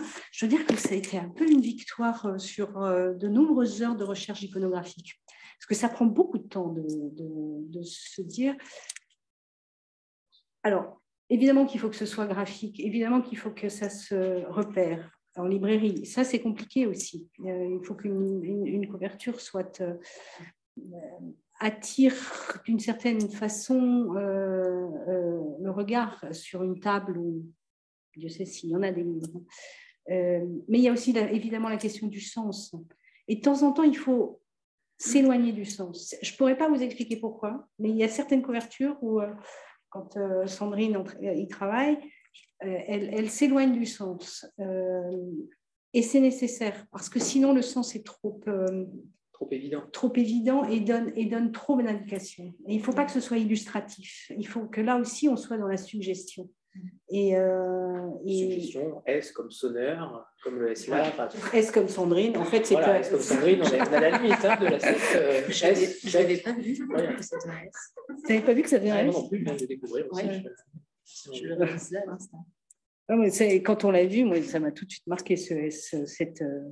J'ai vu le fleuve, mais plus le S. Le fleuve aussi, oui. J'aimerais qu'on parle du POUM, euh, ce parti ouvrier d'unification marxiste euh, qui est extrêmement important, mais euh, je ne suis pas sûr que beaucoup de Français euh, savent qui est, le POUM, justement, et quel est l'impact qu'il a eu en Espagne. C'est compliqué, l'histoire de, de 36 en Espagne et de, et de l'échec de cette révolution. Et puis, c'est compliqué parce que c'était des gens qui aspiraient à la même chose, et plus ou moins hein, avec des par des moyens différents, mais qui, pour plein de raisons, parce qu'il y a eu la non-intervention des États démocratiques autour, euh, déjà en premier lieu, parce que les États fascistes de l'Italie et l'Allemagne ont armé, euh, pour préparer d'ailleurs l'Allemagne, euh, la Seconde Guerre mondiale, ont armé le camp franquiste parce que au sein même des républicains, il y a eu des querelles de chapelle insensées, et notamment entre le POUM, la CNT, le FAI, qui étaient différentes factions républicaines. Enfin, c'était une mosaïque de plein de gens qui, euh, qui avaient des, on va pas faire. enfin, je serais, et je serais incapable de vraiment très précisément situer les uns vis-à-vis des autres. Enfin, mais toujours est-il que cette euh, incapacité euh, à s'entendre, et notamment les communistes qui ont eu une, un, rôle, un rôle terrible dans, cette, dans ce conflit-là, euh, moi, en tout cas, me, me parle tellement de, de notre aujourd'hui et de l'incapacité de la gauche à, à s'unir pour, pour quoi? à, que c'était impossible. Enfin, je, ne pouvais pas ne pas écrire depuis ma rage. C'était, euh, c'était aussi une manière pour moi d'exorciser euh, une colère, une colère bien réelle, présente, euh, vivace, et, d'en faire quelque chose plutôt que de, de m'énerver dans mon coin. Donc, parfois, l'écriture est, oui, c'est une forme de cri, un peu désespéré, mais. Stéphanie? Oui, euh, quelles sont les significations que vous donnez euh, au titre, aussi bien euh, les significations euh, géographiques que symboliques? Ah, Géographique.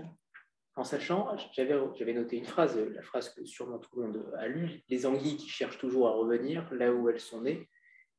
Ça aurait pu être le titre. Mmh. Est-ce qu'il y a eu débat sur, euh, sur cette question du titre? Est-ce que l'autre moitié du monde euh, apparaît dans le, dans le, dans le texte? Et le, les deux mots, l'autre moitié, apparaissent beaucoup de fois, peut-être autant qu'incandescent, euh, dans euh, leur sensation de calme. Et, et donc, est-ce qu'il y a eu débat sur ce titre-là? Non. C'était tout Non, Quand je l'ai trouvé, j'étais à peu près à un tiers de, de l'écriture du roman. Il m'est apparu, il m'a été, il m'a été offert parce qu'il m'est arrivé comme ça. Et, euh, et j'étais en train d'écouter Bach, le fameux concerto, dans un train, dans le Trièvre, pour rentrer chez moi, comme une anguille, après une rencontre littéraire. Et, l'autre moitié du monde, c'était polysémique, ça, oui, c'est l'autre moitié du monde géographique. L'autre moitié du monde aussi, c'est tous les fantômes qui continuent à vivre dans l'esprit de Toya et tous ceux qu'elle chante et, et qu'elle maintient en vie à travers des fleurs, à travers une couleur, ce rouge. Euh, c'est l'autre moitié du monde, c'est l'histoire d'amour. Euh, c'est c'est l'histoire des paysans. c'est l'histoire des paysans, voilà, j'allais dire, c'est politique aussi. euh, et, et tout ça me plaisait beaucoup, que ça circule. J'aime bien que les, que les titres euh, soient en mouvement, euh, qu'ils ne soient pas figés, qu'ils ne fichent pas l'histoire, mais qu'ils viennent là, l'envelopper, voilà, mais qui, que ça bouge. Et, et, le, et si le- le- le- l'expression l'autre moitié du monde est dans le texte, c'est parce que je l'ai placé après avoir trouvé le titre. Ah. Comme un noyau dans le fruit. Il n'y a plus de suggestions. là. Non. Euh, Est-ce que tu nous ferais le plaisir de nous lire un premier extrait? Pas avec mon exemplaire. Trop à noter. extrêmement indiscrète j'adorerais. Très frustrant.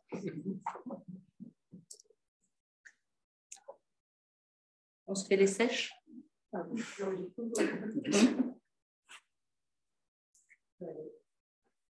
Elle déballe les sèches sur la table. Cinq bêtes de belle taille, zébrées de marron. Les lave à grande eau. Pour le riz, il faut prélever la poche d'encre sans la crever.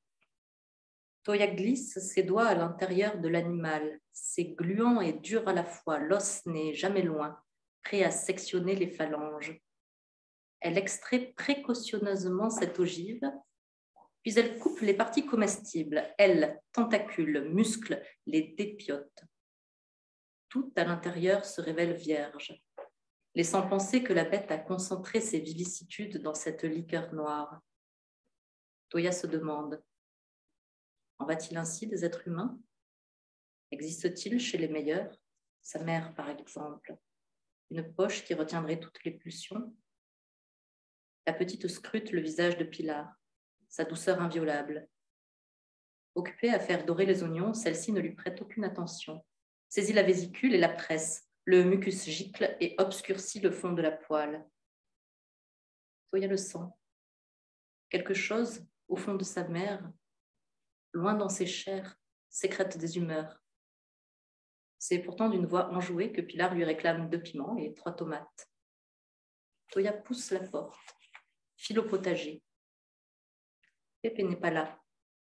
L'enfant tâte les fruits, s'attarde un instant sur les teintes orangées, les veines rouges qui irriguent le cœur. Soudain, un bruit. Staccato de pattes, friction de poils, souffle puissant, humide. Toya comprend tout de suite. Un alano a dû s'enfuir du chenil. Elle se contracte, serre les poings.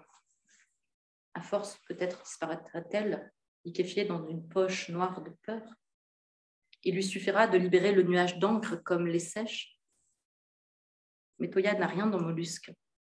En quelques secondes, elle sera face au chien, à cette espèce venue jadis de contrées barbares, dressée par les Scythes pour grossir les armées, déterrer les survivants sous les monceaux de cadavres et les achever à coups de crocs. Alors, dans la clarté immobile qu'offrent les grands périls, l'enfant ne trouve rien d'autre à répliquer que de cueillir une tomate et de croquer dedans. Merci. On en lira donc un second tout à l'heure. Ok. Si j'ai l'exemplaire. Hein. Euh, ce qui, m'a frappé aussi, c'est dans ce roman-là, c'est le rôle de la nature. Euh, j'ai eu l'impression qu'elle agissait comme une sorte de narrateur omniscient. C'est elle qui nous racontait l'histoire. Euh, il y a toujours, dans, tes trois romans, il y a toujours eu cette nature, cette faune, cette flore. On a beaucoup parlé de la cuisine tout à l'heure, mais il y a aussi ça, et, ça transpire à chaque fois dans tous tes textes. Mais est-ce que ce, narrateur omniscient, est-ce que c'est pas euh, ce ne serait pas plus objectif au final euh, qu'un auteur? Est-ce que la nature a ce rôle-là de, narrateur omniscient, de narrateur objectif? Je ne l'avais jamais envisagé comme ça.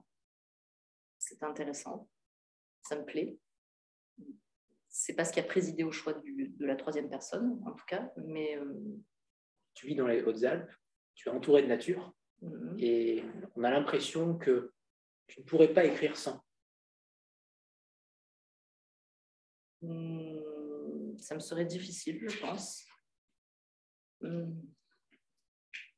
Dans le texte que je travaille actuellement, il y a moins de nature, euh, mais il y a des motifs. Je, hmm. Il y a une nature domestiquée. Nature domestiquée, oui. Mais elle est là. C'est vrai. Oui, bien sûr. On va quand même jusqu'au jardin des plantes. Hein. Donc, non, non, elle est là. Alors, c'est une autre nature. bien sûr, non, mais bien sûr, mais évidemment, mais, enfin, c'est fou comme. Et puis, il y a une lignée de chats qui. Euh, non, elle est là. Il y a, il y a, euh, juste pour rebondir sur ce que tu viens de dire, et c'était assez amusant, on euh, donc Laurine a fait une, rencontre dans une, la librairie Quilombo dont elle parlait tout à l'heure, et Jacques, qui est donc le libraire dont Laurine parlait tout à l'heure, a compté qu'il y avait 11 espèces d'oiseaux dans, euh, euh, dans euh, l'autre moitié du monde. Il est allé jusqu'à... Parce que lui aussi, ça l'a beaucoup marqué. Pour, On fait avec ce qu'on est. Moi, je, je, je vis, j'ai grandi en me coltinant à la nature, en me coltinant au froid, au grand ciel bleu des Hautes-Alpes, à la minéralité des falaises, aux montagnes, aux saisons. Euh, je, j'ai été très libre euh, quand j'étais enfant de, de, de, naviguer, me promener euh, de partout. Enfin, j'étais très solitaire et ma mère me laissait partir quatre heures comme ça sans, qu'elle sache où j'allais. Et, donc, je, mon réservoir de souvenirs sensitifs, il, est, il, a été, il m'a été offert par la nature. J'y suis revenue là encore comme une anguille. Je suis revenue euh, euh, chez, chez moi, c'est marrant de le dire comme ça, mais en tout cas dans les Hautes-Alpes. Euh, j'y vis, je vis dans une maison qui est entourée d'arbres, qui est entourée d'oiseaux, qui de, traces de bêtes qu'on ne voit pas mais qu'on sait là, des chevreuils. Ma fille a placé une caméra nocturne pour pouvoir voir la vie, la vie ce qui se passe au revers de nous quels sont les autres habitants de, notre, maison. Et euh, ils sont très nombreux. Et, et, je ne fais, pas de différence entre les hommes, les bêtes, les plantes, les cailloux, tout ça, c'est c'est la matière, enfin c'est de la matière. Cette conscience-là de la matière, je l'ai eu très tôt, de, on n'était que matière. Et, et, en ce moment, ma fille est fascinée par la question de l'atome. Elle a 5 ans et je lui ai expliqué ce que c'était que les atomes et, et, elle trouve ça merveilleux et ça la rassure énormément. Et je, moi, ça me rassure énormément et je crois que comme je me coltine à la question de la mort dans le, dans le texte, parce que c'est quand même beaucoup ça qui motive l'écriture, euh, se consoler en quelque sorte. Euh, de ceux qui sont plus là, de, ceux qui sont toujours là, justement, et de les, de les garder vivants à travers les mots, et se consoler aussi du fait que ceux qui sont toujours là vont partir et que nous aussi, un jour, on va partir. Euh, l'écriture a cette vertu-là, non pas d'annuler ça, mais en tout cas d'être un baume, j'ai l'impression, euh, et la conscience que n'être que matière est, pour l'athée que je suis, une forme d'apaisement l'idée que la disparition n'est pas une vraie disparition, c'est une transformation, simplement. Et euh, d'un point de vue juste physique, ça c'est quelque chose que, qui, qui, habite mes textes. Et la nature, c'est un mot que je n'utilise pas. C'est un mot trop extérieur. C'est, j'ai pas de mots pour parler de, de cet ensemble-là d'éléments. Souvent, il y a les mots éléments qui me viennent naturellement à l'esprit, euh, à la bouche. Hum, mais voilà. Je on, précise, oui, on précise que le roman de ta fille sortira bientôt au sonneur à la rentrée sur l'atome. J'adorerais. Elles écrivent.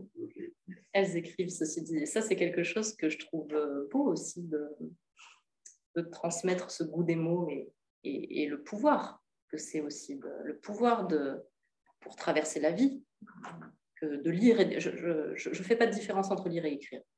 Je pense que le pouvoir de lire est le même c'est deux faces Marilène Lafont, qui m'a fait la surprise, le cadeau, la facétie de venir hier à une rencontre euh, à laquelle j'étais invitée à la librairie du champ, des champs magnétiques, euh, dit que lire et écrire, c'est comme deux faces de inspirer et expirer. Elle le dit avec sa voix là. Inspirer. Expirer. On précise qu'on l'a reçu dans une rencontre ville, numéro 140. et j'étais dans le public, j'étais venue parce que oui, exact, Vincent euh, m'avait dit, euh, m'avait prévenu, sachant que, que je m'adosse beaucoup à ce qu'elle dit de la littérature, je me reconnais beaucoup, bien qu'on ait des, des, des, des écritures qui soient assez différentes, mais on vient de la terre, toutes les deux, d'une terre forte, d'une terre volcanique, d'une terre euh, euh, glaciaire. Et, ça forge. Ça, ça forge. Et je pense que ça forge des écritures. Il y a une collection chez Artaud où les écrivains sont amenés à, évoquer leur rapport à la géographie et au paysage. Et, c'est une collection que je trouve passionnante. Parce que je crois que. Et le festival de Saint-Dié-des-Vosges, qui, qui, invite euh, des géographes et des écrivains pour s'emparer de thématiques.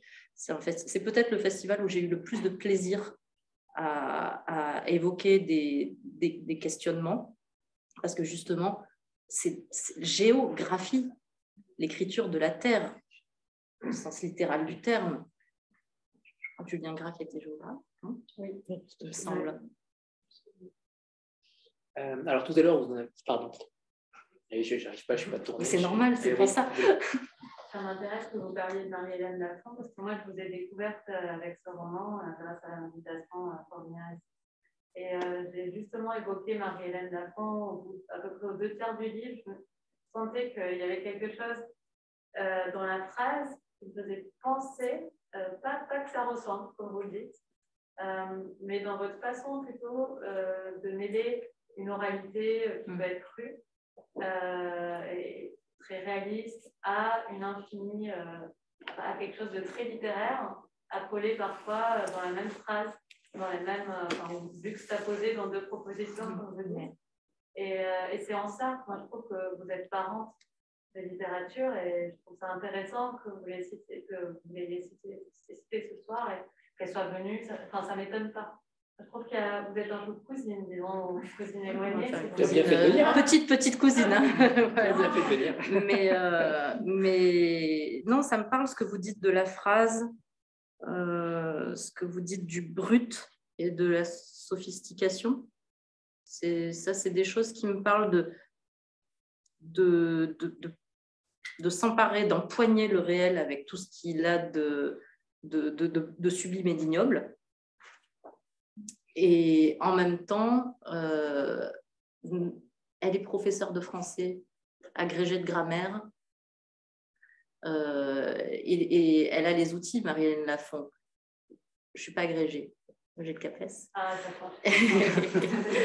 et, et, mais en tout cas, j'ai étudié la littérature et ces outils-là, on, les, on, les a. Euh, de, et on ne s'en prive pas parce que c'est un terrain de jeu, c'est des, des jouets. Ah, c'est des jouets. Est-ce qu'on doit s'extirper de sa condition de prof de lettres, par exemple?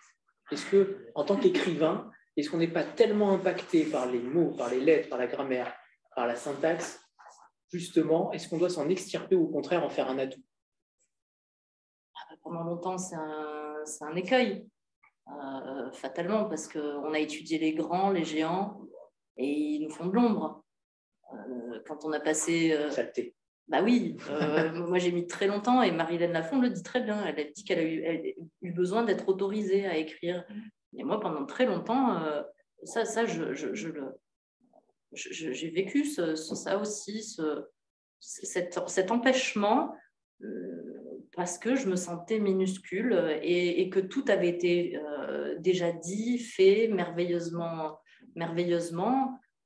Et, que, et puis, j'écrivais, je, je, voyais bien que j'écrivais à la manière d'eux, que c'était du pastiche, que j'étais. Et, et, à 30 ans, quand j'ai commencé une immense sensation de calme. Allez savoir pourquoi, et j'ai vraiment pas envie de savoir pourquoi. Euh, j'ai eu la sensation de trouver ma voix. Et voix VOI-X, VOI-E. Et de me dire oui, euh, ça n'est que. C'est la langue que tu habites. La langue, quand tu l'apprends aux élèves, et quand tu la, quand tu la pratiques en écrivant. Et ça, c'est le même pays. Hein, c'est pas... non, donc, je ne crois pas qu'il y ait de. Longtemps, j'ai cru que, j'étais, que c'était deux, que c'était un peu schizophrénique. Et en fait, euh, je crois que c'est ça. Je suis en train, je suis en train, c'est assez nouveau. Ça fait quelques quelques courtes années que je me réconcilie. Et, j'irai même plus loin, c'est que je voulais arrêter de travailler en tant que prof pour écrire en me disant que c'était vraiment l'horizon euh, idéal et, le plus désirable qui soit. Et plus ça va, plus je me rends compte à quel point euh, cet attachement et cet enracinement dans ma fonction d'enseignante et au milieu des jeunes, euh, à transmettre la langue, était important pour plein de raisons politiques, mais pas que, aussi pour l'écriture et que je pense que c'est un des garde-fous qui, qui, permet de n'écrire que quand l'écriture s'offre à soi. Et, et, et, si on commence à écrire pour en vivre, ben c'est compliqué. voilà, donc, je ne dis pas que c'est facile. C'est extrêmement acrobatique d'endosser de, les deux métiers, mais mais euh, il y, a une garantie là euh, que je commence à percevoir de manière précieuse. Alors que pendant très longtemps, euh, à partir du moment où j'ai commencé à écrire une immense sensation, enfin à publier, à, travailler une immense sensation de calme au sonneur, je commençais déjà, alors même que je n'étais pas publiée, à me dire mais j'ai envie d'en vivre, de l'écriture. En fait, non, j'ai envie de l'écriture puisqu'elle elle me, pas financièrement, mais. Non, mais j'en vis, j'en vis euh, en termes de, de, de, plaisir, et puis elle me charpente, elle, me... elle est nécessaire, donc j'en vis. Euh, ça serait idéal si je vivais financièrement, bien sûr, évidemment, mais ça, c'est un autre sujet. Vous, en avez dit euh, trop ou pas assez tout à l'heure sur le prochain roman. Moi, je n'ai rien posé comme question. Hein. je, je, je, laisse Valérie. ne fais qu'écouter. J'ai cru comprendre qu'il y en avait bientôt un prochain qui allait sortir cette année un deuxième cette année. Est-ce que vous pouvez nous en dire euh, un petit peu plus? C'est c'est l'année de l'année 2022, c'est l'année Laurine Roux au Sonneur. Euh, ce fut une décision mûrement réfléchie. En fait, il s'est passé quelque chose de très courant, c'est que Laurine avait ce manuscrit euh, et un jour, lors d'une conversation, elle m'a dit Bon, voilà, j'ai ressorti ce manuscrit, euh, je ne sais pas très bien à qui l'envoyer parce que ça me semble être plutôt un manuscrit jeunesse, c'est ce que tu m'as dit. Ah, mais à la, à la lisière des genres, en même temps, je ne sais hmm. pas très bien qu'en faire, si je dois l'envoyer ailleurs. Je dis non, non, tu vas d'abord commencer par nous l'envoyer. Le sanctuaire est un petit peu dans cette veine-là. On était à la, à la lisière de cette. Même si ce n'était pas forcément euh, acceptable pour certains adolescents, ça aurait été peut-être un petit peu dur et encore non, non, il est, il est dans une sélection prix, prix Région Sud des lycéens. Il est lu, moi, j'ai des élèves de, qui, qui, qui, le lisent, de mes élèves. Alors, pas parce que je leur ai dit hein, du tout, mais c'est parce que ça les amuse de lire ce que leur prof euh, écrit. Et donc, j'ai des cinquièmes qui le lisent. les insultes Quand je, les ai vus, parce que le matin, on a un quart d'heure lecture en classe. Enfin, s'il y a des profs dans la salle, vous, savez que ce quart d'heure lecture, c'est un quart d'heure où tout le monde lit, le prof, les élèves, l'administration. Et de manière un peu routinière, moi je prends mon livre, je m'installe, et puis j'aime de temps en temps ce silence ronronnant des élèves. J'aime les contempler en train de lire. Et je passe, je regarde, je balaye la salle de classe euh, du regard, et là, je tombe sur la couverture du sanctuaire. Et là, ça a été un choc. parce que là, pour le coup, c'était presque une effraction de, des deux. Je ne toucherai pas à ce livre-là. oui, effraction. Promis. voilà. Et oui, bah, sur, la, sur la question de. C'est compliqué la question du roman jeunesse. Moi, moi j'ai lu euh, Madame Bovary, j'étais en cinquième. Je ne me suis pas posé la question, est-ce que c'est un roman jeunesse, un roman... Enfin, on s'empare de ce qu'on veut quand on est ado. Et puis justement, on a envie d'aller s'emparer de ce qui, est, ce qui est interdit. Oui, oui, bien sûr, la bibliothèque interdite, les rayons les plus hauts. Euh, Et on s'empare de ce qu'on peut, quitte à y revenir. Enfin, mais voilà. Il y a des livres comme ça qui ont. Mais moi, j'ai rien euh, compris à Madame Bovary, mais je voulais. C'était un défi. Je m'étais dit, j'ai rien compris. Je l'ai lu plus tard et après, je me suis dit, ah oui, évidemment. Si on pouvait évoquer Proust, hein, vu qu'on est dans l'endroit, Bovary, c'est à, à, à, Rouen, donc euh, je plaisante. Non, Proust, ça, c'était euh, plus tard. Alors revenons-en sur, le, sur ce prochain ah, Pourtant, j'ai essayé de. Ah, j'ai vu. Ce qui va être très particulier, parce que je ne vous parlerai pas du roman, c'est trop loin et on est en train de, d'y travailler, mais ce qui va être très particulier, donc on reçoit le manuscrit, euh, je le lis de façon haletante, parce qu'effectivement, c'est une traversée du XXe siècle, euh, et une traversée haletante, vraiment. Euh, et je téléphone à Laurine en disant, si tu en es d'accord, c'est évidemment au sonneur que ce texte sera publié, mais j'ai une proposition à te faire, m'est apparu, et on en avait discuté un matin avec Sandrine, comme une espèce d'évidence de, faire illustrer ce texte, alors non pas par un illustrateur couleur, euh, voilà, mais par un, un ou une graveur. Parce que j'ai appris qu'on dit une graveur et pas une graveuse. Euh, alors, Laurine a tout de suite dit formidable, très bonne, idée. Après, il a fallu trouver la personne. C'était un peu plus compliqué. Donc, euh, on a fait des recherches finalement pas si longues que ça. Euh, et on a trouvé, je suis tombée un jour sur le travail d'une femme qui s'appelle Hélène Bautista, qui fait des choses absolument admirables. Et de la façon la plus simple possible, j'ai envoyé un message à cette femme en lui disant, écoutez, voilà, on a un projet à vous proposer. Euh, est-ce que ça vous intéresserait? On s'est rencontrés très rapidement parce qu'elle a été... Euh, alors, elle est elle aussi prof de français, c'est assez amusant, à Paris. Euh, et la première étape, évidemment, a consisté à confier le manuscrit, avec l'accord de Laurine, euh, à confier le manuscrit à Hélène pour savoir ce qu'elle pouvait en faire, souhaitait en faire. Euh, et Hélène très rapidement m'a rappelé en disant ah, mais évidemment oui. Donc le roman sera euh, illustré d'une soixantaine de gravures originales réalisées par Hélène à la et alors, elle travaille d'une façon extraordinaire parce qu'on a eu droit à, toutes les étapes, évidemment.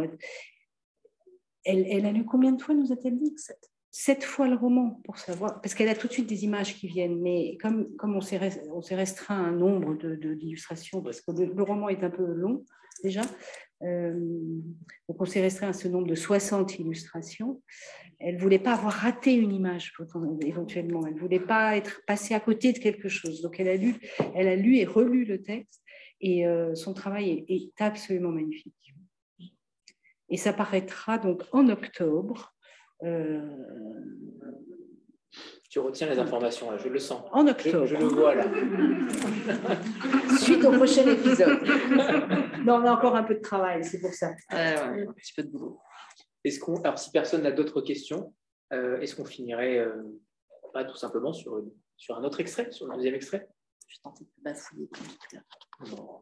C'est parfait.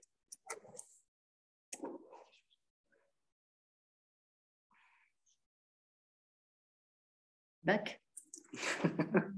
Tu veux le mettre Pourquoi pas ah. Pourquoi pas Si tu arrives à le lire euh, avec la... Oh là, alors je me plie à l'exercice, allez, lançons-nous.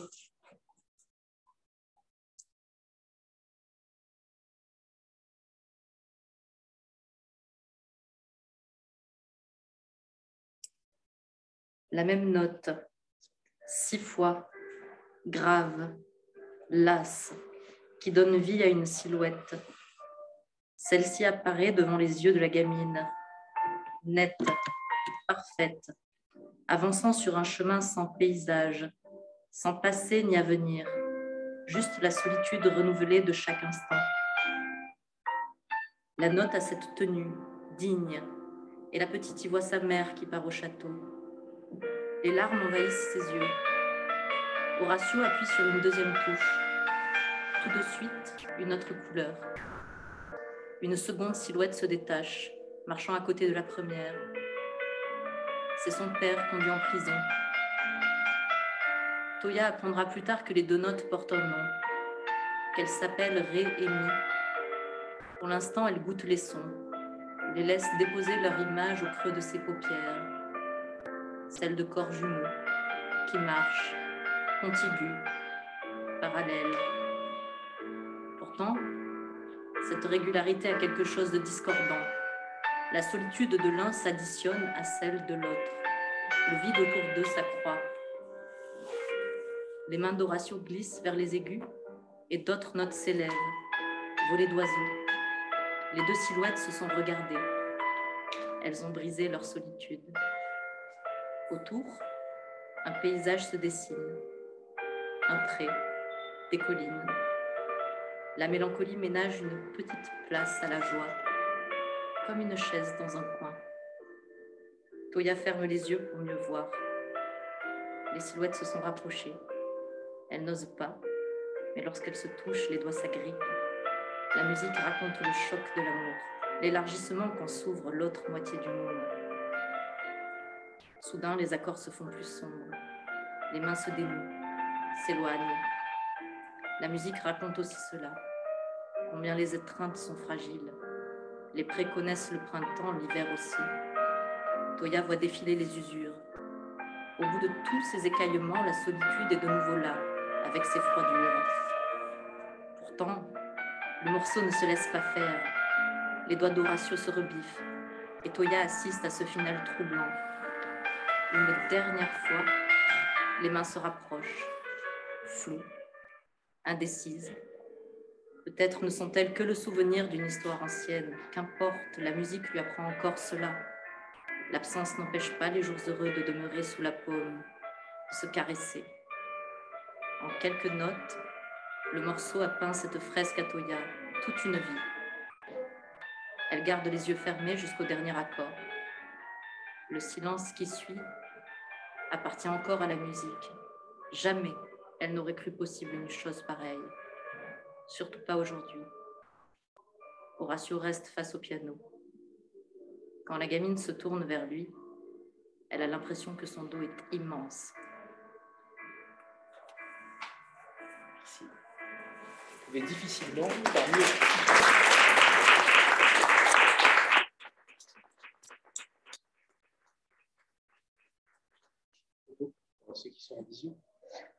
Alors, il est temps de tous vous remercier, évidemment, euh, toutes les deux. Merci infiniment pour, euh, pour ce moment. Euh, on a enfin concrétisé une rencontre de vrai, de chair et d'os, et ça, c'est important. Euh, mais j'aimerais aussi remercier tous ceux qui, qui, qui, qui m'épaulent dans Vlille et qui sont là pour la plupart ici et cette communauté incroyable qu'on a réussi à créer tous ensemble. Merci, merci d'être là et c'est très émouvant pour moi de vous voir là. Donc je vais m'arrêter là. comment Et comment Photo. Annonce la photo. photo. Donc on va faire une petite photo. On a pris pour habitude de faire une photo de groupe.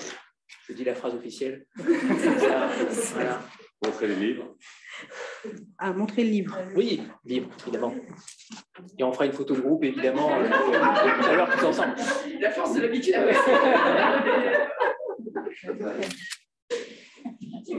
Oui, j'ai- dit. Merci à tous ceux qui ont suivi la rencontre en, en visio. On vous embrasse et à très bientôt.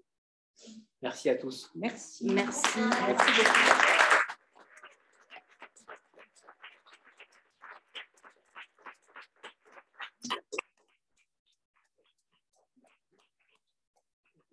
beaucoup. Ensemble?